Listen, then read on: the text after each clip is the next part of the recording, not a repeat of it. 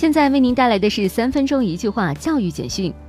陕西省发布通知，达到本科三批录取控制分数线且尚未被录取的考生，可于八月七号八点前上网填报征集志愿。朝阳中心学校组织部分教师到安徽新华电脑专修学院进行为期一周的信息技术应用能力提升培训。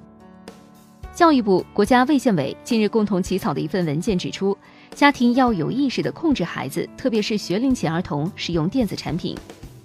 李叔同艺术教育馆开馆仪式举行，各级领导和嘉宾集体参观了李叔同艺术教育馆和纪念李叔同从教一百零七周年画展。暑期中小学课外辅导市场争夺战热度不减，不少 K 幺二在线教育机构加入到暑期低价促销潮，试图以低价打入市场。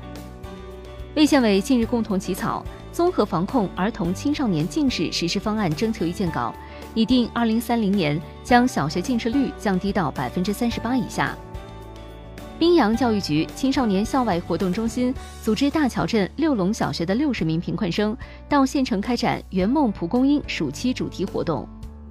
天津大学表示，国际天文学联合会小行星命名委员会把编号为八九幺七号的小行星永久命名为天津大学星。广西教育厅召开研讨会。二零一八年，广西将基本实现各级各类学校宽带网络全覆盖、网络教学环境全面普及的目标任务。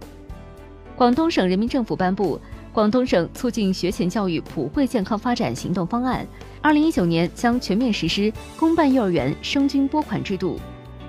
由零到八岁儿童英语启蒙品牌叽里呱啦首次原创改编的木偶剧《晚安月亮唐家小兔》在北京上演。原搜狗 COO 如丽云联合搜狗原三位高管，创立了北京葡萄智学科技有限公司，主要面向四到十二岁的儿童提供优质教育资源。儿童教育课程提供商上海我思教育科技有限公司完成 A 轮融资，投资方为真格基金、晨星资本和天图投资。正值暑期，中小学生的假期作业代写业务成为热门生意。在各大网购及社交平台上线，引发不少学生家长和老师的担忧。